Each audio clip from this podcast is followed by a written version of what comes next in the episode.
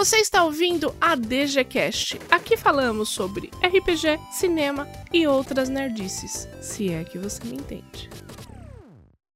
Bom dia, Brasil. Bom pomeriggio, Itália. Good morning, USA. Good afternoon, Irlanda. Good night, Canadá. Good morning, Austrália.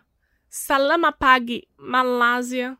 Konnichiwa, Japão. Good morning, Suécia. Boa tarde, África do Sul. Bom dia, Portugal. Guten morning, Alemanha. E Reino Unido. God Save the Queen. Estamos aqui em mais um podcast. Hoje com os meus mestres favoritos. A galera que movimenta a Dungeon Geek, que leva o terror para as mesas de RPG lá. Estou com o Milk, estou com o Leandro. E aí, galera, como vocês estão? Aqui tá tudo ótimo, espero que todo mundo esteja bem. E é isso. Tá Milton, tudo bem, graças a Deus. A gente toca o terror, é isso. A gente faz o. Faz o... Não, tá ótimo. Tamo aí, graças a Deus, safe. E espero que todos fiquem, fiquem bem aí para que a gente consiga voltar aí com toda a força no, no presencial e que vocês estejam bem nesse período aí, tanto fisicamente quanto psicologicamente. Marco Antônio Loureiro também está aqui conosco. E aí, galerinha, tudo bom? Espero que vocês estejam bem, vocês estejam seguros. Não vacilem, a parada está é, é, indo em direção à resolução. Daqui a pouco. Daqui a pouco eu estou sendo otimista, mas né, em breve estaremos todos vacinados e tudo. E a vida vai voltar ao normal. Né? É, mas não vacilem, né? Porque nesse momento, quando as coisas estão para ter um desfecho é que a gente costuma é, é, vacilar, não ficar tão atento, e é exatamente o oposto. Nesse momento, fiquem mais atentos do que vocês estavam antes, para que vocês não vacilem, né? E não, não se arrisquem, belezinha? Hoje o tema, pessoal, é uma coisa que nós gostamos muito. E eu acredito que temos que passar para vocês, para vocês começarem a fazer isso na mesa de vocês vamos falar sobre premiações. Como se premiar o seu jogador? Qual que é a importância de premiar os seus jogadores? Então a gente vai ter uma conversa livre aqui sobre as nossas experiências e contar um pouquinho sobre a importância disso. É, porque o... quando você narra, né? Quando você mestra, você tem. É, é um, uma, uma narrativa compartilhada, né? Só que a premiação né, no RPG ela se iniciou de uma forma muito muito como se fosse tipo sei lá um saco de loot né? Só que existem formas né? Eu acho que a, a, existem outras formas de você premiar né? Você sai um pouco daquela daquele eixo original né? Que era gold e, e, e XP né? E você pode tem, você pode encontrar, existem outras formas, né? Existem outras maneiras de você é, é, premiar seu jogador. E é disso que nós vamos falar hoje aqui. É, até pensando um pouco né, nessa questão do antigo é, XP e ouro, né? Assim, tesouro. É, acho que tem uma questão, é, eu não lembro qual é a edição, acho que, como eu não, não joguei muito DD, talvez vocês saibam melhor do que eu identificar. Mas tinha uma edição que justamente o XP vinha para quem desse o último golpe, não era? Vocês lembram disso eu tô viajando? Assim? Olha, eu não vou lembrar direito disso. A única coisa que eu, o que eu lembro é que é, Rogue, se eu não me engano, Rogue ganhava XP por moeda de ouro que roubava ou que adquiria. Alguma coisa assim, tá? É... Eu não lembro se. Não, esse negócio do último golpe, eu não lembro se eu via, não, não prestei muita atenção. É, então, tá? eu fiquei. Eu tenho dúvida se é uma lenda urbana, porque eu é, assim, é, a gente começou a jogar mais ou menos na mesma época, né, uns mais uns antes, uns depois, né? Mas assim, a gente ouvia muito falar isso. E como eu jogava Vampiro, eu não fazia ideia, né, de qual era a experiência de XP na, no DD, no ADD, né, na época. E aí eu uhum. lembro que tinha esse papo, né? Um grupo falando que ah, quem desse o último golpe ganhava XP e tal. E aí eu lembrei disso agora, pensando nessa questão da recompensa, justamente porque eu acho que a própria questão de recompensa, ela estabelece um pouco se o jogo ele vai ser uma experiência que ela é pensada de forma individual ou se ela é efetivamente coletiva, né? Porque a partir do momento que você fala, ah, beleza, é, e pode ser que não exista essa regra, tá, gente? Os, estudiosos da, do old school, se souberem, pós-doutorados em regras. Não, é, é, é, muito importante esse trabalho de recuperação, né? Dessas Mas eu, eu lembro de alguma coisa assim, acho que do ADD mesmo, que, que, que quem dava é. o último golpe levava tipo um 10% a mais. Era alguma coisa assim. É, assim, Happy, Olha, né? O cara do Mortal eu, Kombat comemorando, assim. É uma coisa. Olha só.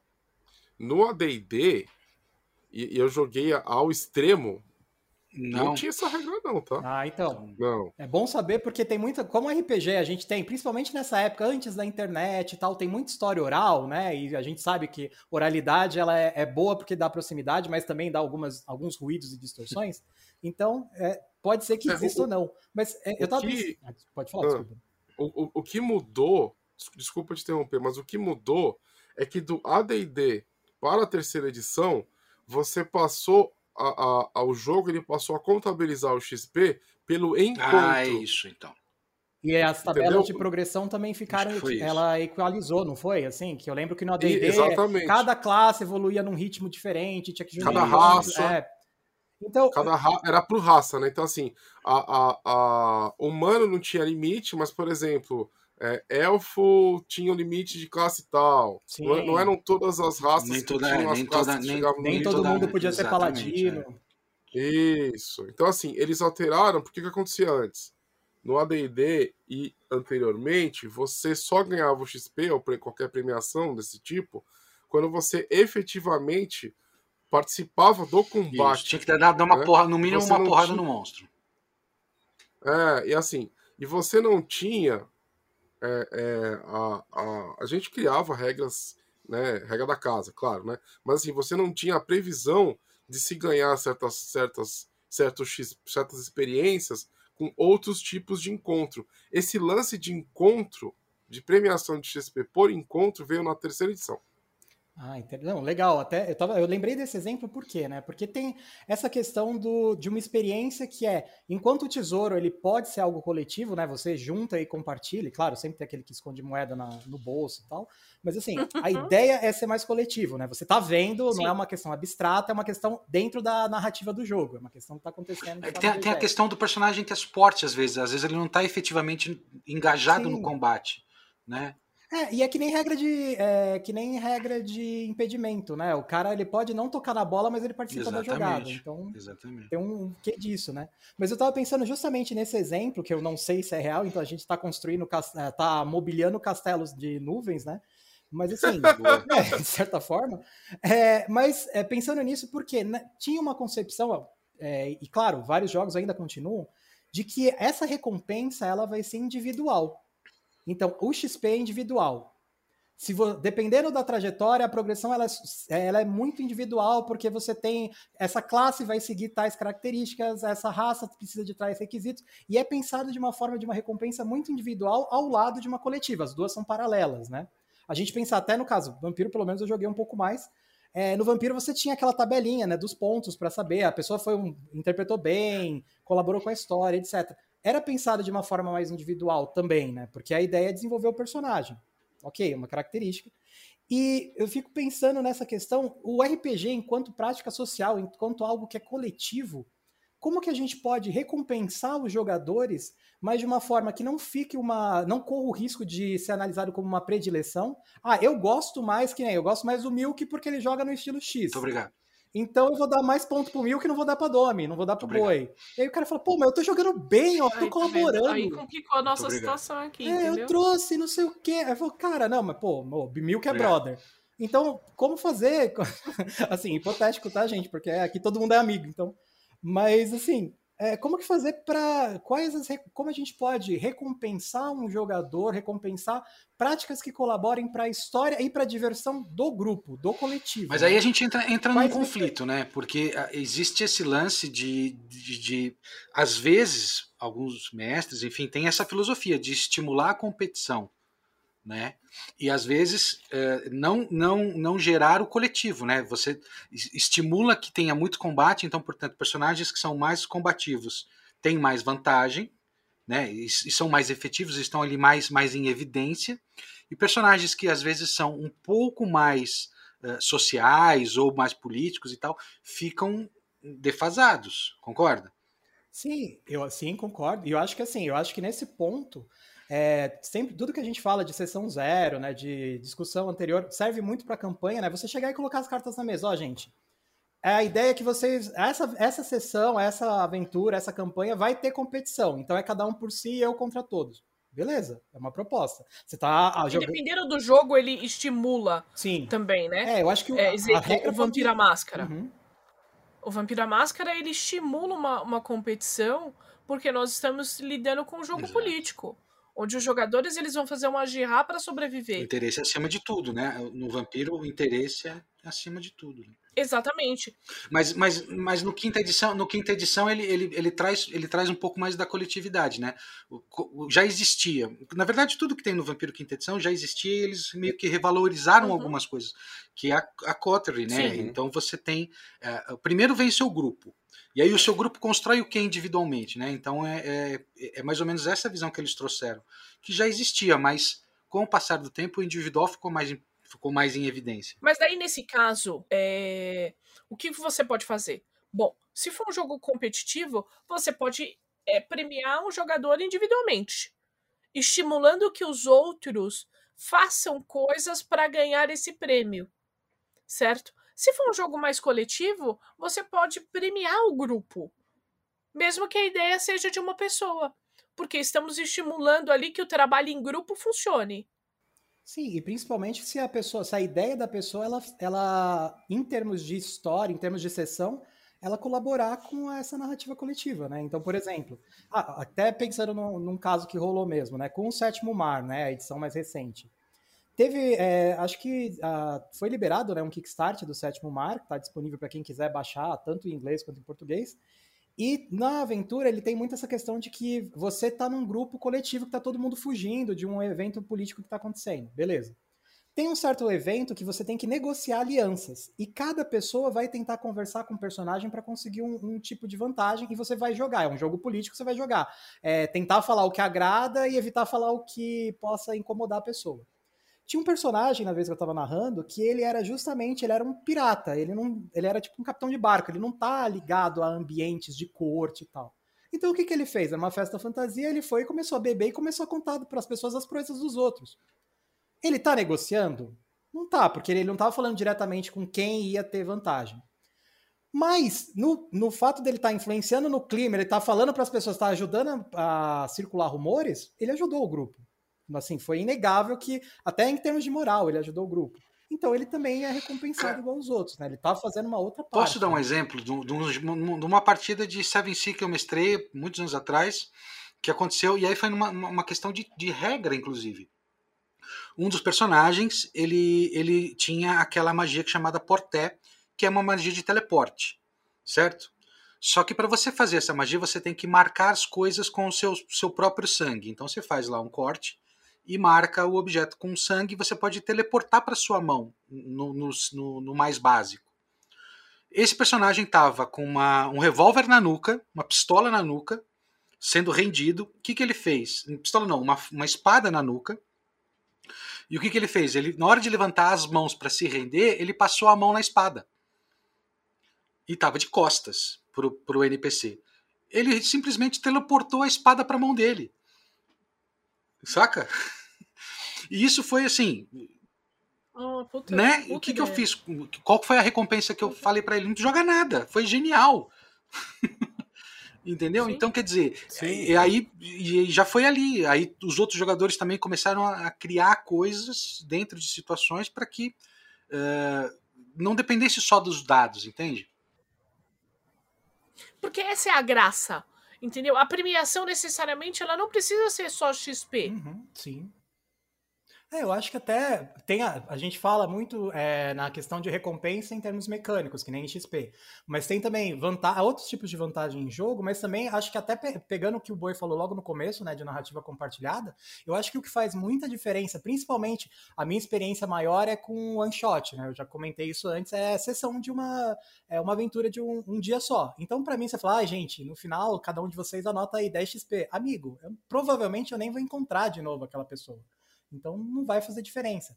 Mas se ela fizer diferença naquela história, putz, acho que isso é bem recompensador. Pro, eu, como jogador, acho isso bem legal, assim, quando você tá e você nota que as suas decisões, as suas ideias, elas estão fazendo diferença na história, você não é uma testemunha, você é um, um, agente daquela história, eu acho que faz uma baita diferença, né?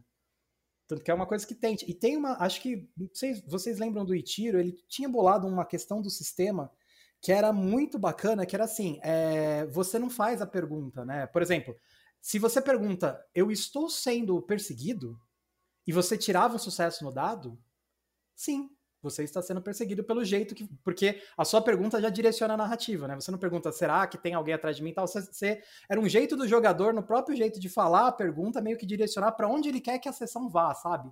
Então tem umas sutilezas assim que eu achei bem interessante também. É, muda a história, né? Uma atitude de um personagem uh, muda, muda o caminho da história, né? E, e aí também não necessariamente pode ser para o bem ou para o mal mas ele está influenciando, então você está recompensando ele pela criatividade, enfim, iniciativa que ele teve naquele momento, né? E você libera, né? É, você, uma pessoa que compra a ideia de participar da história, ela acaba servindo como um convite para os outros jogadores, né? A gente sabe que tem gente que joga mais tempo, que tem gente que joga menos, tem gente que é mais tímido, tem gente que é menos. Então, quando você vê, não, beleza, o seu falar vai contar na história, eu acho que influencia, né? Meio que você abre um caminho para ter. Você vê que tem uma recompensa direta em jogo. E recompensa, nesse caso, é, é uma participação. Você está fazendo a diferença. Que eu acho que se a pessoa topa participar de um evento que você fica até 5, 6 horas ao redor de. A gente fala ao redor de uma mesa, mas agora online e tal, na frente, engajado na naquilo. É, na frente do microfone. Você está engajado naquilo. São seis horas da vida de uma pessoa. Tempo é a coisa mais preciosa que a gente tem. Então, se você sente que, nossa, legal, essas seis horas valeram a pena, acho que é uma boa recompensa. É, você não precisa esperar terminar a aventura para dar XP, né? Você já vai, você já vai recompensando é. De, forma, de, de, forma narrativa, né? Isso que é, que é genial. Porque você, você não precisa esperar um momento, ah, não, ganhamos aqui alguma coisa. Não. Você já. Save point. É, né? exatamente. Você já está recuperando é, uma. recompensando e, e, e, recuperando ideias originais do RPG, que é o trabalho coletivo, que é o trabalho criativo, né? E acho que num momento que nem o que a gente está passando de epidemia, que as pessoas estão isoladas e tal, você ter alguém que está te ouvindo e que está respondendo efetivamente ao que você fala, também faz uma baita diferença, né, para a pessoa. Até nessa questão de social mesmo, né? Tem esse, esse impacto, né? Esse papel de que você é, é um evento que é uma coisa que você está fazendo que você gosta e que está te ajudando a... e, e tem tem, tem uma questão que eu acho que também que, que é fascinante, que é assim, quando um personagem, um, um player vê que o outro se deu bem com aquilo, vem a competitividade do, boa, né? Porque os outros também vão querer ser tão criativos quanto aquele companheiro está sendo, né? E aí, quer dizer, todo mundo ganha. Né? A narrativa cresce, os, os players entram, todo mundo presta atenção, porque tem esse lance da dispersão, né? de muito tempo também, de, de, um meio que desencanar, prestar atenção em outras coisas. E aí não, você está aprendendo as pessoas para que elas sejam criativas, né? Ah, e além do mais, você faz com que a pessoa colabore com a sua narrativa ali. Entendeu? Quando você dá uma premiação no meio de uma, de uma do meio da mesa, sem ser no final, você está estimulando que a pessoa construa coisas com você. E dali pode sair coisas que você nem pensou. Perfeito. Não, é, eu acho que é, isso é bem legal, porque assim, acho que um grande diferencial do RPG, e você, aqui todos vocês são roteiristas, né? Menos eu. Então, é que no RPG, é, eu vou, ok, eu posso ter preparado a aventura, eu posso ter levado o que for. Cara, a ideia é que no final da sessão a história seja nossa, não minha. Exatamente. Né? Eu posso chegar com premissas, mas não foi para onde eu fui e eu não vou falar, ai, droga, acabaram com a minha história. Não, enriqueceu, foi pro outro lado, não pensei nisso, vou pensar agora. Vamos improvisar, vamos fazer junto. Vamos... Que é uma, que é uma, que é uma dica para quem está começando a mestrar, que tem muita gente que está querendo mestrar, né?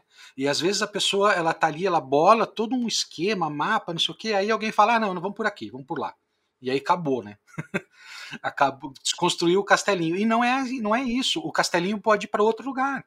Né? Então, isso é legal. Você, todo mundo cria junto, desenvolve junto. O, o, defendendo aqui um sistema que faz isso é o Power Apocalypse. Ele, durante a, a aventura, você vai marcando a, os sucessos que você teve e você vai tendo vantagens dentro da própria aventura. Né? Você vai, vai liberando novos, novos movimentos que é o que é as skills do jogo. Então, quer dizer, é, já tem sistemas que já vêm pensando nisso, né? Já vem desenvolvendo essa ideia. O próprio City of Mist, né, faz uma coisa assim, né? Ele usa também, né? Que ele é uma variante. Sim, né? sim. É. E, e, eu tava pensando agora no que você falou, né? Nessa questão, assim, de...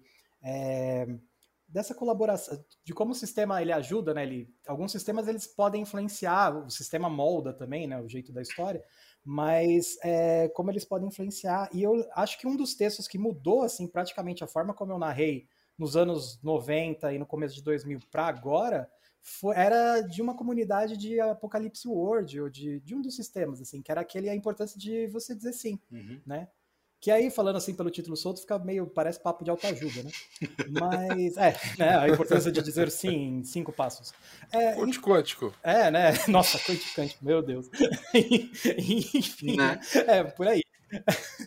É, mas então, é, o título ele falava justamente isso, porque eu, pelo menos, quando eu comecei a mestrar, a gente tinha muita coisa de você ter o domínio da história, então você sabe uhum. todos os quartos. E a gente lembra dos materiais que descreviam quarto por quarto de uma casa numa cidade XY. Você, Nossa, eu preciso memorizar, eu preciso saber. Ah, eu não posso corromper o material e tal. E esse, e esse, esse artigo ele falava justamente isso. Você está jogando com as outras pessoas. Será que todas as vezes que você fala, ai não, essa ideia não, você nega uma ideia, você não está deixando de lado um potencial, alguma coisa que você não tinha pensado e que justamente Sim. por isso é um lugar para ser explorado? Então. Eu, eu, Pode falar, desculpa. Não, pode falar, desculpa. Não, que nem, por exemplo, um caso que é, tinha uma galera que fazia muito tempo que não jogava, né? E eles queriam jogar chamado de Cthulhu. Eu falei, beleza, vamos jogar. E aí, um amigo nosso, ele, ele era dos que fazia tempo que não jogava, acho que ele nunca tinha jogado chamado de Cthulhu, e ele chegou assim no começo e falou: Cara, eu vou tirar elementos do meu personagem no tarô. Tá bom. Eu falei, ah, beleza, não, não conheço tarô, mas tudo bem, manda bala. E aí ele falou, ele tinha falado isso antes do jogo, né? Tinha combinado que o personagem dele era ser movido pela sorte azar, né? Ele tinha uma coisa de maldição irlandesa. Ok. Como que eu fiz isso em jogo, né? Para sentir. Eu, eu sabia o que o jogador queria. Ele me falou, eu não, não era. não conhecia muito ele, mas ele falou isso para mim antes. Ok. A gente começa a jogar, ele tira lá e ele fala: Nossa, eu tive uma visão de que era um carro verde. E os outros, ah, você tá delirando, velho. E tinha, ia aparecer um carro na aventura mais pra frente. Então o que, que eu fiz? O carro é verde. Ah, nossa, tô vendo que vai ter uma tempestade. Tudo que ele falava que dava para encaixar na aventura, que não tinha problema, era tipo mudança cosmética às vezes. Cara, você compra, por quê? Vai fazer diferença? Assim, vai atrapalhar a diversão dos outros? Não. Vai atrapalhar o que, como é a história? Não, não vai. Então é, são pequenos agrados, assim, é uma troca que você vai, sim, você, to, você, bate na mão do cara e Exatamente. continua, né? Até rolou eu, uma coisa eu... muito foda, muito bizarra mesmo, assim, é que, que ele deu o conceito do personagem no começo. E aí, num dado momento, ele era o único que tinha conhecimento de ocultismo. Ele tirou 100 no dado para entender o ritual que é banir a criatura. Ou seja, foi um fracasso Nossa. absurdo. assim. E assim, só ele sabia ocultismo. Então todo mundo falou: pô, esse cara é um especialista em ocultismo. Vamos seguir. É, vamos fazer. Vai dar certo. Vai né? dar certo. E eu já, nossa, TPK, né? O pessoal tá começando a jogar e já vai morrer todo mundo, né? Que coisa. Beleza, estavam lá jogando, aí é aquela coisa, né? A criatura batendo para entrar no lugar, tal, tal. Eu falei, putz, agora que todo mundo morre, né? Aí eu falei, ah, galera, ele, né? Eu falei, fulano, assim, você vê que tem alguma coisa estranha. Faz um teste de sorte, né? Pra ver, sei lá, se tá tudo certinho. Aí nesse teste de sorte ele tirou um. Ótimo. Então ele foi Maravilha. de um extremo para o outro, igual o personagem tinha foi. determinado no começo, e aí por, por uma besteira, assim, por um, por um golpe de sorte, literalmente, ele conseguiu evitar que todo mundo morresse em cima da hora. Assim, os caras já estavam começando a quase queimar, assim, ele conseguiu e beleza, deu certo. Então, eu acho. Aí a regra ajudou. Que o... Sim, é, eu acho, acaso, eu, né? Eu, eu acho assim que a primeira coisa que você tem que fazer, você que está mestrando, é você perder, né? Você entender esse lance da narrativa compartilhada, você perder o seu essa competição, né? Você como mestre, você não está competindo com seus com seus jogadores, você está criando uma história com eles, né? Isso é, isso é muito importante. Outra, outra coisa legal, né? E aí eu vou me eu vou me dire, vou direcionar essas palavras para você que tem é, é, na cabeça uma só, um sistema só na sua cabeça, né? É, se você tiver um sistema na sua cabeça e, você só joga ele, você acaba tendo na sua, à sua disposição apenas aquel, aqueles tipos de premiações, né? Por que, que eu estou falando isso? Porque os, o, o, tanto o Lê quanto o, o Milk e a Domi, eles, eles citaram vários sistemas diferentes. E por que, que isso é bacana? Então imagina só, se você conhecer um pouquinho desses sistemas, pelo menos a, a, a, o estilo de premiação deles, você pode adicionar como regra da casa dentro de outros sistemas, né? Esse, esse tipo de coisa. Por, vou dar um exemplo aqui. Ah, jogo D&D. Beleza. Só que eu quero usar a premiação de outro sistema. Aí você encaixa, né? Porque tem, tem sistemas que eles têm premiações geniais, né? É, é, é, que eles, que eles é, é, conseguiram pegar o, o, a essência da narrativa compartilhada, entendeu? Que só vão enriquecer seu jogo. Então, é preciso encontrar outros tipos de premiações, tá? Não ficar só bitolado num sistema É aquilo só. que a gente estava falando um pouco antes. Eu acho que, que todo sistema, independente do, do, do, do cenário, enfim, sei lá, D&D, uh, Vampiro, todos eles uh, têm, que ser, tem, tem que usar outras ferramentas. Você não pode ficar existe o gosto. Eu gosto de tal coisa. Beleza. Mas você não precisa ficar preso Uh, e só conhecer daquele, daquele sistema. Você tem. É, é, fica tão mais enriquecedor quando você consegue usar elementos de outros jogos. E, e aí, de forma pontual, não estou falando para você uh, de, de destruir a ideia, né? Vamos jogar DD, vamos fazer um, um grupo homogêneo e tal, mas você pode trazer elementos de outros jogos para enriquecer a sua própria história. Né? Precisa acabar essa mania de, de ah, só joga o DD. Não, cara, você pode só jogar D&D, mas você pode conhecer tanta coisa que é tão interessante e não abandonar o seu D&D. Deixar ele cada vez mais rico, mais colorido, né, com mais, mais opções. Eu vi, eu vi um mapa esses dias de Forgotten Realms, né? E, e, os livros suplementos que a Wizard lançam é sempre na costa da espada, né? Então tava lá um mapa assim, uh, Forgotten Realms, que é todo o resto do mapa, e Remember Realms, que é aquelas três cidades, sabe? Que é a, a costa da Se você for né? olhar o mapa, dá 5% do mapa. Entende? Sim, então tem sim. tanta coisa para ser explorada dentro do próprio D&D que às vezes a gente isso não é culpa é, é, às vezes você fica ali focado e tal acontece né Não, e, e tem questão de práticas, né? Por exemplo, cada um vai levar o hobby de um, do jeito que for melhor para si, né? Então tem ah, eu só tenho esse dia do mês, então vou jogar o que eu gosto. Beleza, não tem problema. Tudo bem. Né? né? Faz parte. é- é- é- cada um tem o, o tempo que Exato, dispõe, exato. sabe? Cada um sabe o que, o que pode fazer. Mas assim, existe tanta potencialidade, até mesmo dentro de próprias linhas, e outra, a gente pensar na sessão, claro, tem aquela discussão, o que, que vai ser mais importante para cada um, o lado tático, o lado da narrativa, do personagem, etc. Mas assim, a gente pensar que na, na prática costuma ser um- uma conversa é o que conduz o jogo, pode ser até para só falar, "Ah, eu causo tanto de dano, você tá conversando, é uma conversa.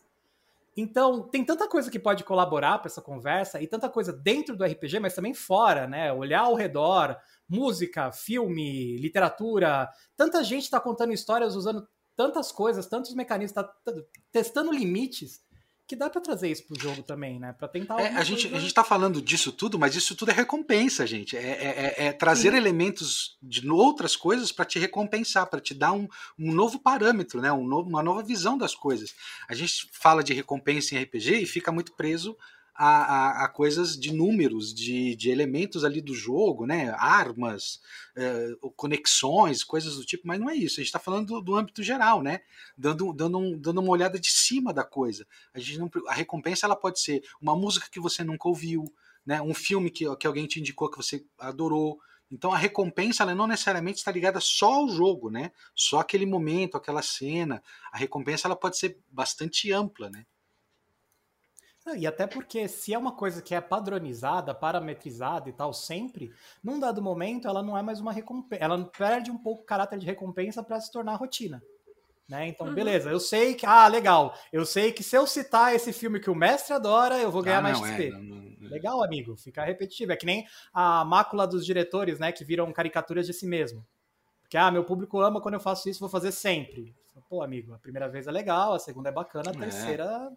terceira. Já perde a graça. É, a gente, não, a gente não tá abandonando regras nem criando outras coisas. A gente né, tá Sim. tentando mostrar um que existe eh, uma gama de coisas que, que elas fazem parte da- dessas recompensas, né? Que, que aí se traduz na regra daquele, daquele jogo que você gosta.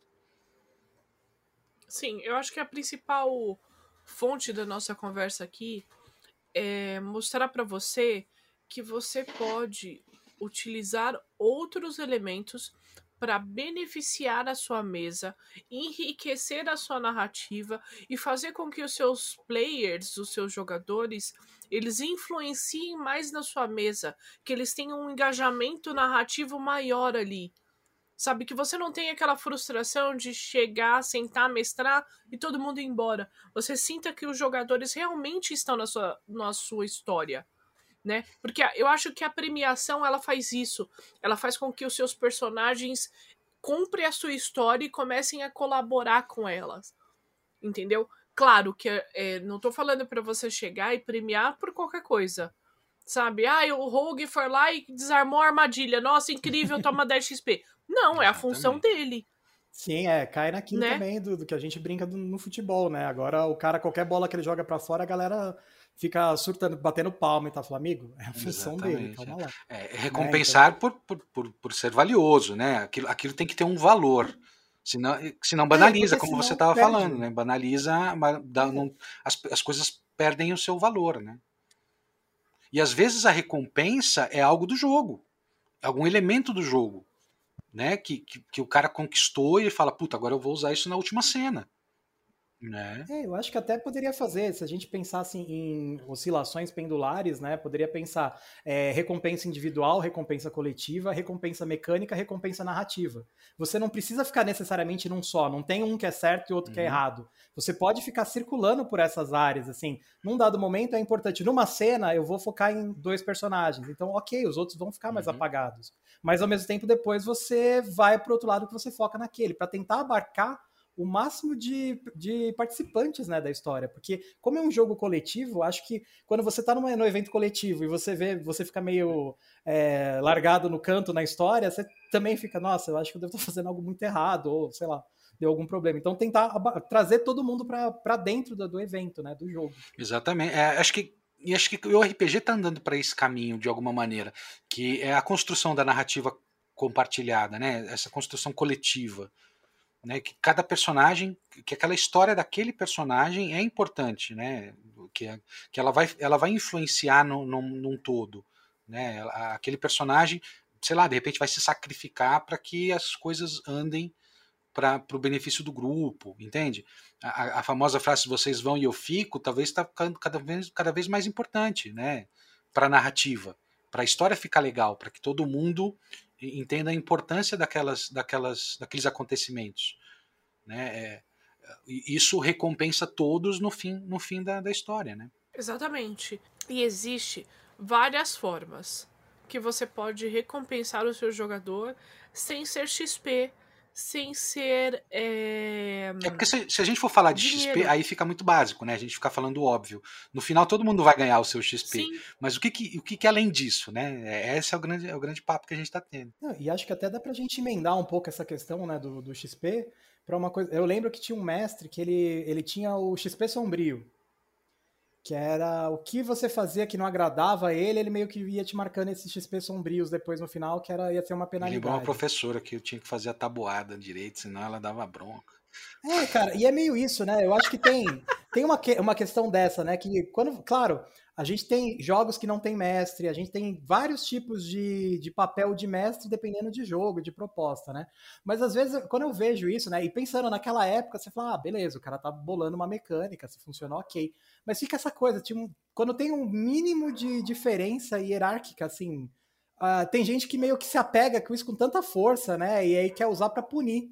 E acho que tem essa questão também, né? E aí, é, beleza, tudo bem pro grupo? É, é, um problema? Porque eu lembro que durante muito, até quando eu estava desenvolvendo a terceira edição, é, um dos designers ele comentava, né? De a, uma das mecânicas era você não dar, é, você não tirar, acho que é, você fo, focar mais em reforço positivo do que negativo, né? Então, o quanto isso de recompensa, tá? Presume-se que se você está jogando com a galera, vocês têm um mínimo de é, espaço para discutir os termos desse jogo, né? Mas assim, há casos que, que punição é necessária? O que vocês acham? Assim, eu pessoalmente eu detesto, eu detesto, assim. Felizmente eu tô com muita sorte em grupos que eu não tenho que usar. Mas eu lembrei desse caso desse mestre que dava o até ele chamava Dark XP, assim. Eu acho que dependendo do jogo, a punição ela é válida. Porque assim, você precisa fazer com que o seu jogador ele entenda que toda ação tem a sua reação. Nós mesmo, cara, eu sempre falo aqui do Cursed, do Cursed, né? É, acho que tem gente até de saco cheio disso. Só que é uma crônica nossa de anos já. É, no Cursed a gente deixa muito claro que o cenário é vivo. Que os NPCs eles têm vida ali. E cada um eles agem de uma forma. Nós já matamos personagens. Existe punição maior do que essa? Acho que não. Só que o personagem, o, o, o jogador, ele tem que entender que ele não vai chegar numa cidade e xingar o príncipe da cidade. E vai estar tá tudo bem. Ou que vai xingar o xerife da cidade. Isso nós estamos falando de Vampira Máscara, né? Onde a política é mais forte, onde cada um tem o seu cargo ali e os cargos eles precisam ser respeitados. Então assim, se não existe essa punição na mesa, quando o jogador ele vai e xinga o príncipe e não acontece nada, todo mundo ali percebe que o cenário ele é pode, fraco. Não pode ir na tá CPI mentir, é isso. Exato, Opa, então tem que avisar é, uma galera. Pode ir na CPI mentir. é, mas é isso mesmo. Então eu acho que a punição em determinados jogos ela precisa acontecer. E Under Mountain mesmo, quando você desce, tem um cara parado numa esquina. Que tá tudo bem. Mas se você dá um chute nele, ele te quebra, porque ele é um warrior de cento. Não, ele é de level 18, não é? 20 nível. Cara. Tem um, tem um, tem um warrior de 20. Ele tá amaldiçoado, ele tá preso, né? Mas se você ataca ele. Mas se você passa, tá tudo bem. Tá tudo bem. O que que, o, que, que o cenário te ensina? Que nem tudo você resolve na pancada. Sim. Entendeu? Então a punição em determinados momentos eu acho que elas são válidas para você mostrar como funciona, porque senão o personagem perde o medo. A galera, quando vai jogar o Cursed, quando vai jogar o live, vai todo mundo com medo. Por quê? Porque sabe que se falar alguma coisa errada ali, acabou o seu personagem. Acabou todo aquele plano, toda aquela política que você construiu para chegar ali. Eu, eu acho que o segredo é você balancear as duas coisas, né? Eu tenho uma espécie de regrinha que eu, que eu desenvolvi na minha cabeça, que é assim, eu na verdade, é são tem mais de uma regra, né? A, a, primeira é que eu sempre, sempre vou premiar boas ideias com o avanço positivo da história. Desculpa, o avanço da história. Nem que esse avanço não seja em benefício dos jogadores. Então, o jogador ele tem uma ideia boa, genial, super criativa, ele sempre vai causar o avanço dessa história, independente, né, se isso vai ser no final vai ser bom para os jogadores ou não, beleza? Essa é a minha primeira regra. A segunda regra é sempre estabelecer o modus operandi de todos os, os NPCs, digamos assim, tá? De, então, é, é, é, aquele personagem, ele, eu, isso é uma coisa na minha cabeça, tá, gente? ele nunca vai agir de uma forma que aquele personagem não agiria normalmente, porque ele já tem aquele MO, né, aquele modus operandi estabelecido naquele personagem. Ah, boi, mas aí você não vai ficar muito sem jogo de cintura? Muito pelo contrário. Na verdade, dessa forma, você vai deixar mais claro para o jogador o que ele pode ou não fazer se ele for inteligente, que é isso que eu quero que ele seja. Eu quero que ele estude o personagem. Você, na sua vida real, você não vai chegar na rua para uma pessoa que você não conhece e começar a causar. Porque você, você só vai fazer isso depois que você conhece alguém melhor e tudo mais, porque tem um risco. Né? E, e, e assim, é, é, eu, eu, deixo isso na minha campanha. Né? Então, é, é o MO existe. E de lá partem punições e partem premiações. Sacou? Outra coisa importante, né, que, que, que eu sempre deixo bem claro é, é você, quando você estabelece, né, então a gente já falou aqui, premiação, né, premia boas ideias, Já falei que os meus NPCs são fontes de ideias boas, de, de premiações e punições, né? Tendo o MO, lá, o modus operandi estabelecido. E punição. Toda ação, assim como o Adão falou muito bem, tem que ter uma reação. Beleza? Se você tá na, você narra uma cena bem simples, é um personagem entrando num bar, beleza? Se aquele personagem ele resolve é, iniciar uma briga naquele bar e ele é um personagem que não tem, não é long luta, não tem nada, ele só quer causar, aquele personagem, assim como é na vida real, ele provavelmente ele tem grandes chances de ser surrado ou pior. Então, é, é, é, na minha concepção, você faz o que você quiser, mas você precisa criar um mundo, né, é, é, que tem essa, essa causa, né, esse, esse, esse, essa relação entre causa, consequência, efeito, tudo mais. Por quê? Para o jogador entender, ele vai se sentir em um mundo real, não importa onde que ele esteja jogando. Então, é muito importante você balancear punição com premiação. Exatamente, você, você cria, você propôs um cenário, né? Esse cenário é desse jeito. Cabe ao player, cabe ao jogador entender aonde ele está, né? O contexto que ele está. É, é, é como na vida real, como você comentou. Você tem vários amigos, cada amigo é de um jeito. Né? Cada, cada amigo você tem um assunto ou lida de uma maneira com cada amigo, é a mesma coisa. Né? Você está numa aventura de Cthulhu, você está num ambiente uh, soturno é, obviamente você não vai, né, pôr o rádio do carro no último volume e ficar ouvindo música. Então é tudo, tudo é caso é, é, motivo e consequência, né? Você tá ali. É, eu, eu gosto, eu gosto muito dos, dos players que eles têm aquele lance do sacrifício, sabe? De, de se sacrificar pelos outros. É, isso vem um pouco do Inomine, que como a gente está mexendo com temas dogmáticos, coisas assim, às vezes eles precisam transpassar uma linha que que não é segura. Então, uh, eu, eu acho legal isso. E aí você, né, beneficia aquela, aquele tipo de atitude. Eu acho que, que quando o personagem ele se põe em perigo ou tenta se arriscar, eu acho que isso, isso é muito legal para a narrativa e para a história. Isso traz a, a, a, dá um degrau a mais, eu acho. Porque porque os outros, os outros players vão ficar motivados em tentar salvar ou tentar impedir né? Vai, vai trazer uma, uma, uma, uma dramaticidade maior.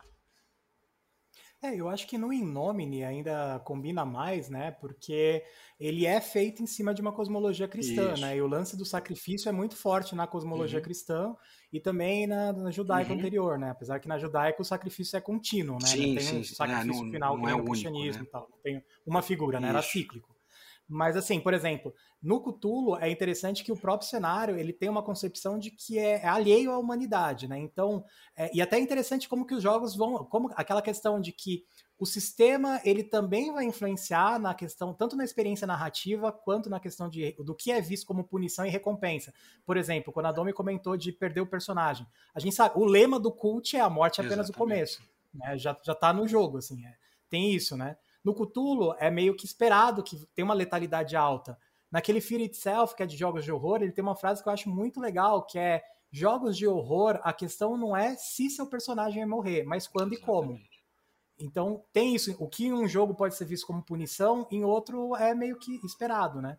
Mas também tem como que o cenário ajuda a constituir o que você pode dar como é, recompensa ou não, né? Que nem no caso do chamado de Cthulhu, muito provavelmente é, um sacrifício desse não, não tem o peso que tem num cenário que tem uma cosmologia cristã, porque é aquela coisa, as entidades são alheias a você. E, Nossa, eu vou sacrificar e, toda a minha família. E é, um, e, e é um caminho só, né? Não é, não é uma. É, é, faz parte de um projeto, né? O sacrifício ele é parte de, um, de, um, de uma trama. E não necessariamente o fim ou o, o, ponto de, o ponto final de alguma coisa, né? É, e pode ser, acho que até na questão de, de recompensar ideias, né? A gente tem é, ideias que se repetem com frequência, né, em histórias e filmes. Quando a pessoa propõe uma coisa um pouco diferente, às vezes dá pra, até questão do sacrifício, uhum. né? É, tem várias histórias que você tem que são aventuras que se uma pessoa se sacrificar, ela salva todos. Tem outras que não, que assim, se um se sacrifica, ele salva a si mesmo e os outros que falaram, ah, não, vai lá e sacrifica por mim, se dão mal porque a ideia do jogo é justamente mostrar isso, né? Então, eu acho que é bacana é, como tem essas intersecções, né? De proposta mecânica do jogo, cenário do uhum. jogo, experiência da mesa, experiência do grupo, né? Tem bastante coisa que dá para alternar para na hora que você vai pensar em como recompensar os, os é, E o sacrifício não né? necessariamente é físico, né? Ele, ele, uhum, ele pode ser de objeto, sim. pode ser de, de qualquer elemento. Algo que, que tenha importância e que seja perdido. Né? É, teve eu tô jogando uma campanha que o, o mestre, ele é, tá mestrando D&D, né, D&D quinta, mas ele soltou, a gente ainda não foi atrás, mas ele soltou que tem um lugar que ele é o lugar que a gente pode conseguir a pista que vai ajudar a, a resolver o enigma uhum. da campanha. Só que a troca é que a pessoa vai querer uma memória sua e ela escolhe a memória que ela acha é, mais importante para você. Em termos de mecânica, nossa, e daí? Memória diminui atributo, inteligência, sabedoria? Não, não, não é isso. Mas pro personagem, dependendo da memória que ele tem, é a diferença entre quem você Exatamente. é, né? Então tem essa sutileza. Até quem lembra da, do, do História Sem Fim, se eu não me engano, 2, uhum. né? que você vai conseguindo fazer as coisas dando suas lembranças é, em troca. Então, né? O sacrifício ele não necessariamente ele é físico, né? ele é psicológico também. Mas é, é, é uma gama, né? Se, se for pensar. Mas a recompensa é essa, eu acho, de quanto que o player ou o personagem, aí a gente está misturando, né? Mesclando os dois, tá afim de se entregar, né? Isso que é legal. Eu acho que isso que o mestre tem que estimular. O quanto aqueles players têm que se entregar para aquela história para que seja a contrapartida, né? Que a recompensa venha. Então isso é legal, né? Do, do cara planejar bem o personagem, de, de de repente é um one shot, mas naquele momento se dedicar 100% ao que está acontecendo. Né? É, a, a, essa recompensa ela vem também do outro lado, né? Não é só o mestre que tem que ficar pensando nisso. Sim. Ah, como que eu vou premiar os meus players? É. Não. A, a, a, recompensa é, pô, seja um bom player, se dedique, tente interpretar um pouquinho, fazer uma voz, alguma coisa. Uhum. Isso acho, isso acho importante. Estude seu personagem, é. né? Leia o livro. é, então, e tem, e tem umas, é, por exemplo, eu não sei, acho que a quinta edição pegou isso, né, do Chronicles of Darkness, segunda edição, mas uma das mecânicas do Chronicles of Darkness é que você estabelece que nem, é, sabe, bits, assim, coisas pequenininhas pro personagem, que são conquistas uhum. pequenas, assim, de que dá para fazer em uma sessão.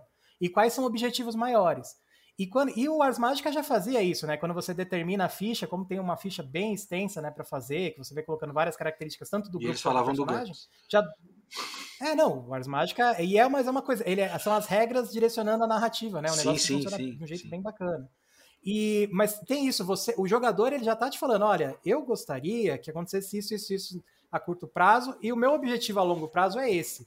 Você, como mestre, precisa fazer isso numa campanha? Não, porque é aquela coisa, muitos de nós vão morrer sem alcançar, sem chegar nem perto do objetivo de vida. É triste, mas é uhum. é verdadeiro. Então, por que que no jogo também não pode acontecer isso? Eu acho que o problema é se você, você é ao mesmo tempo que você compra as ideias, você quanto mais você aceitar ideias, quanto mais você conseguir ouvir e colocar isso no diálogo, mais rico é. Mas você também, se você der muita certeza pro personagem, pode perder a graça, né? Porque, ah, beleza, eu sei que no final a gente vai, todo mundo vai sobreviver, porque eu coloquei que meu objetivo era sobreviver. É, então, é, papel aceita qualquer Exatamente. coisa, né? É tipo mago, né? Jogador de mago que compra Destino 5. É, assim. Achando que não vai morrer. É, é meio avô mesmo curar nisso. Agora tá, tá devo, feito. Devo né? invocar então, o Sandman é. aqui. Só o destino sabe o que tá escrito no seu é. próprio livro. Fica tranquilo. Bom, vamos fazer uma, uma uma roda de sugestões de premiações? Marco Antônio, quais são, quais, quais são suas sugestões para a galera que está ouvindo? O que, o que de premiação você usa que a pessoa pode usar?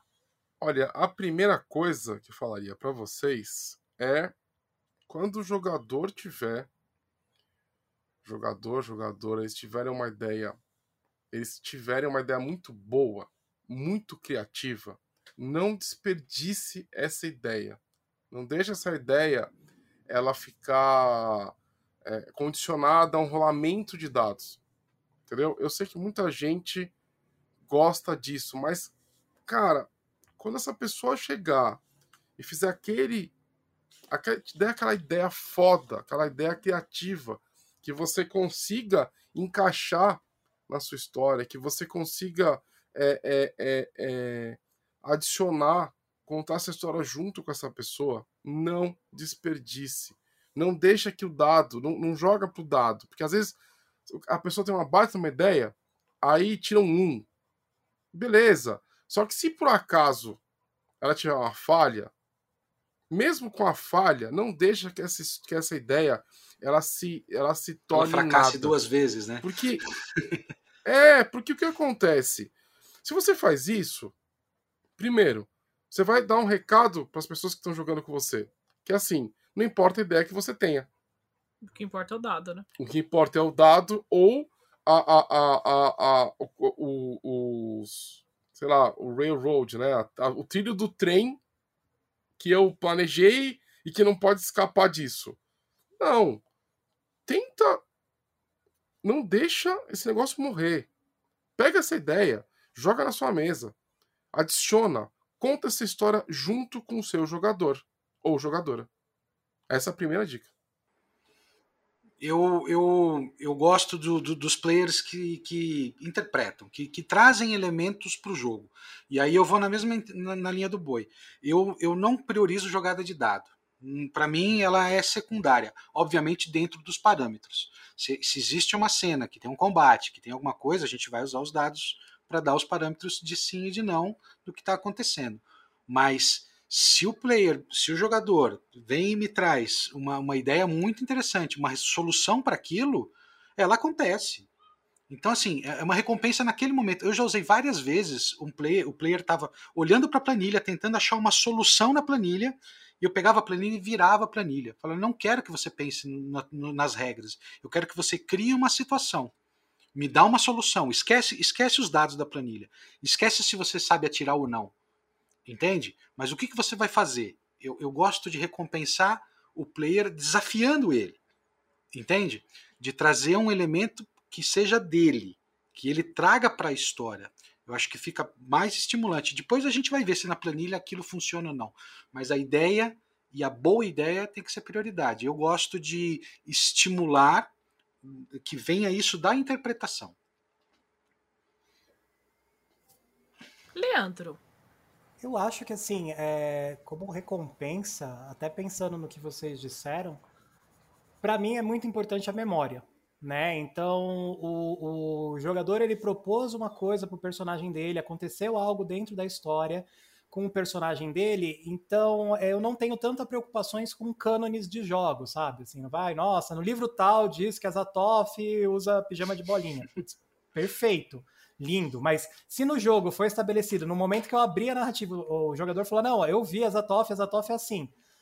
Isso passa a ser cânone naquela história e elas repercutem em outras histórias, que muitas vezes o jogador não vai nem ver, mas é aquela questão da memória que continua. Você vê no momento, para aquela história fechada é importante, mas muitas vezes quando o jogador aparece de novo, né, mestrando em evento, tem jogadores que voltam, o cara pode muitas é, pode se deparar com um personagem que já foi dele, com um evento que agora faz parte da história do cenário, que é um boato, é um rumor, é alguma coisa.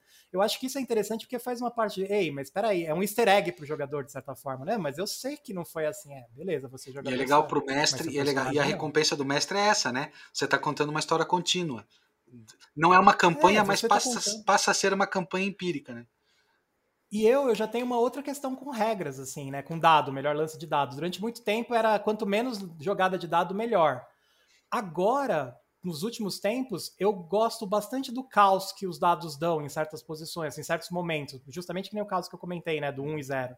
Então, eu acho que você ficar levando dado a ferro e fogo é pode ser um problema, mas aquele elemento de caos e de incerteza também é o que faz a pessoa, bom, a qualquer momento pode ser o último e, e aí arriscar tudo ou não, né? Dependendo de, de, como ela age. Então, acho que essa questão de tanto de memória, quanto você dá sempre uma, uma, é, uma questão de certa incerteza, são coisas que eu acho que podem ser bem recompensadoras, né? Pelo menos na experiência que eu tive recentemente. E se você gosta, né? Quer premiar seus jogadores com loot, vou lhes dar uma dica. Beleza? Que é o quê? Tudo bem os jogadores, eles podem encontrar um saco de ouro no final de uma dungeon. Mas por que, que você não adiciona nesse saco de ouro, nesse tesouro, algum tipo de tesouro que tenha importância na sua aventura? Uma espada que pertenceu a um rei antigo, uma espada que tenha nome, Uma, Uma chave. uma gema que, que uma chave para um lugar tipo. É terrível, um, um lugar distante, para outra masmorra. Utiliza. Porque assim, ah, todo lugar encontra moeda de ouro. Beleza, tem gente que joga assim, se diverte, foda-se. Cada um joga do jeito que quiser. A gente sempre fala essa máxima aqui. Porém, você pode utilizar esse momento do jogo, o final de uma masmorra, para você é, premiar com itens significativos. Que eles vão ter um valor não só financeiro, entendeu? Mas vão ter um valor para sua história. É uma boa oportunidade de você fazer isso. Você entendeu? Então, é, é- é não desperdice. Não desperdicem essas, esses momentos que você poderia O enriquecer. a gancho da história. próxima temporada, né? Você dá o gancho para que aconteçam coisas interessantes na próxima, na próxima sessão ou na próxima campanha, enfim. Eu pensei até naquele lance dos artefatos, acho que é do Orfidal, né, Boi? Que tem, que cada artefato vai liberando o- o nível de poder Sim. dependendo do que acontece. E agora você deu o exemplo do loot. Pô, você pode encontrar uma espada que você encontrou, você pega ela e ela tá funcionando perfeitamente. Você passa pro amiguinho, ela não corta. E aí você vai falar, beleza, por que, que ela não tá cortando com ele? Não. E aí você descobre que essa espada ela só pode ser manejada pelos descendentes da linhagem X. Ex- Olha que é muito foda, exatamente. Só que eu não é sou da aí. linhagem X. Ah, é? Você acha que não é, né? Beleza. aí já é um mistério para ser descoberto Nossa. aí, tá vendo? É, foi, mas é, só pode. Aí você, não, mas peraí, eu não sou. Ah, então você acha que a sua família tava falando a verdade pra você esse tempo todo, que você é um órfão? Ah, Beleza, boa sorte. Olha a riqueza, olha a riqueza que você É. consegue transformar uma, uma situação simplória. Seria ah, pegar um saco de moeda, vou na, na, na- na lojinha da cidade e vou, eu compro um monte de item mágico e foda-se. Não. Você transforma isso numa sequência para sua aventura que a- a- esse personagem ele vai ter que voltar para a família, perguntar para a família: e aí? Como assim? Né? Aí Quem é descobre meu um pai, segredo, já emenda numa, numa dungeon dentro do castelo e, e- e- e pronto. É, e é uma Entendeu? releitura de Rei Arthur, mas adaptada pra um loot, né? Tira Sim. a espada de dentro da pedra, coloca. Não vira rei, mas vira, pô, quem sou eu? E por que afinal essa espada é importante? Você vai abrindo, Exatamente. você vai criando perguntas, né? Vai colocando. Ah, maravilhoso. É uma né? coisa que tinha um seriado que chamava Once Upon a Time, acho que a maioria do pessoal assistiu, que eles brincavam com o antes e o depois da, da- do conto. Quem eram os anões antes do- da, da Branca de Neve? Né? E, ou- e- ou depois, Uhum. né? O que aconteceu com o Pinóquio depois? Então, é, é, isso também é legal. Você pega uma, uma história clássica e de repente você conta o antes disso, né? Ou depois.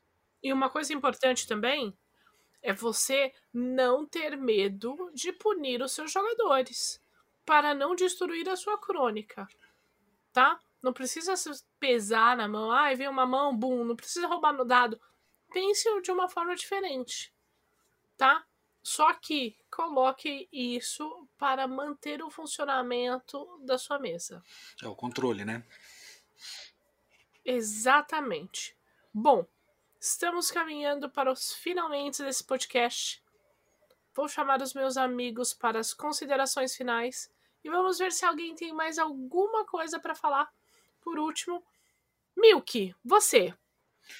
Eu agradeço mais uma vez estar aqui com o Boi, com o Leandro, a Domi, amigos de RPG, amigos aí da vida. A gente está nessa luta, ansiosos para voltar aos eventos ao vivo. E estamos aqui todos, todos os eventos da Dungeon, da Dungeon Geek juntos, construindo aí é, coisas juntos, isso é muito legal. O que eu vou falar para vocês, não tenham medo de arriscar, RPG é isso, é, é acerto e erro. Então, recompense os seus players, recompensem uh, de jeitos criativos, procurem jeitos inteligentes, ou eles mesmos, dando essas ideias, como o Boi acabou de, de falar, o Leandro complementou. O RPG é uma criação coletiva.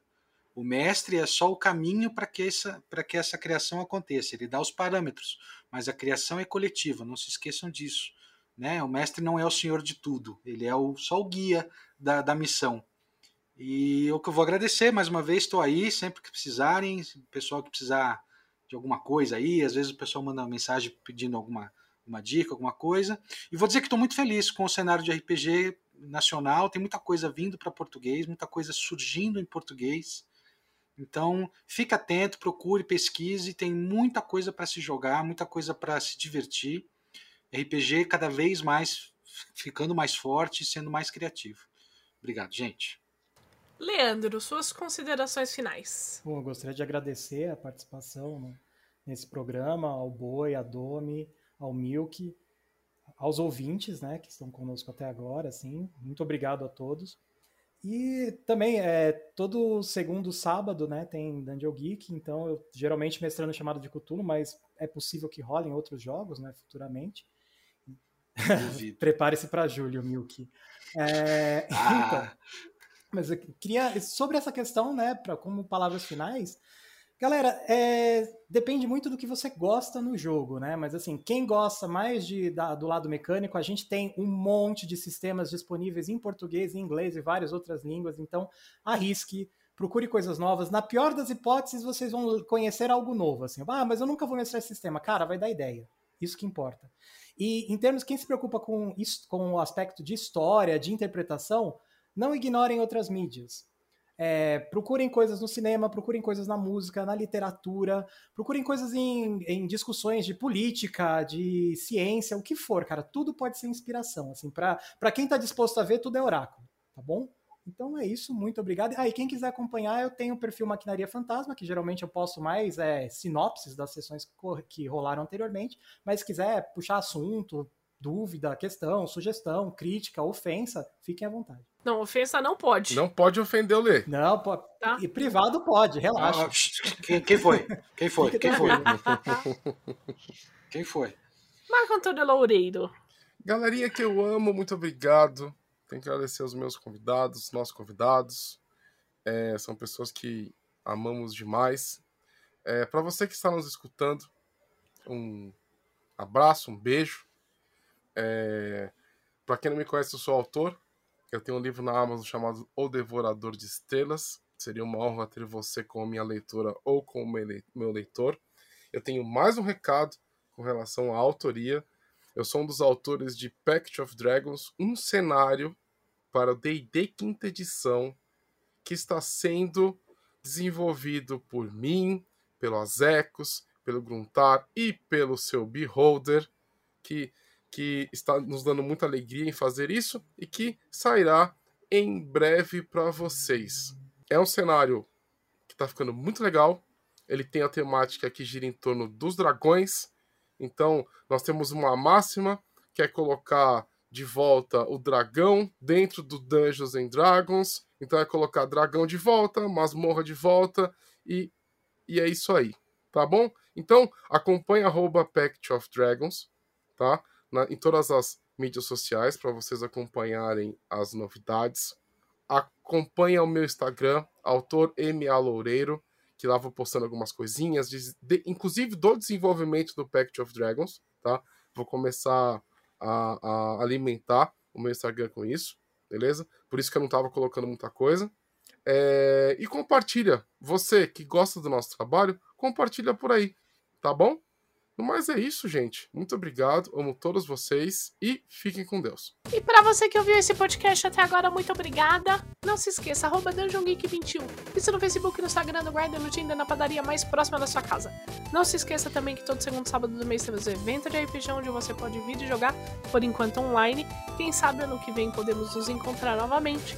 E uma novidade também, todo dia na twitch.tv barra DungeonGeek21 estamos lá ao vivo jogando alguma coisinha para animar a sua noite ou a sua madrugada. No mais, muito obrigado, fiquem seguros, fiquem com Deus e até a próxima. Beijo! Aê. Até mais.